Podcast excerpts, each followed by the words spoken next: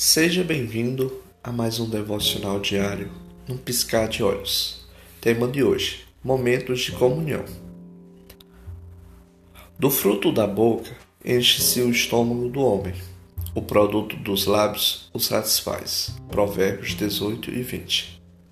Normalmente, depois da janta, cada um guarda o seu prato ou vai para o seu canto, voltar a fazer o que estava fazendo. Mas não há nada como conversar e aproveitar a companhia uns dos outros.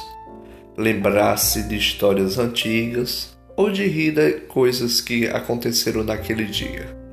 Tente ficar um pouco mais na mesa hoje e desfrutar dos momentos de comunhão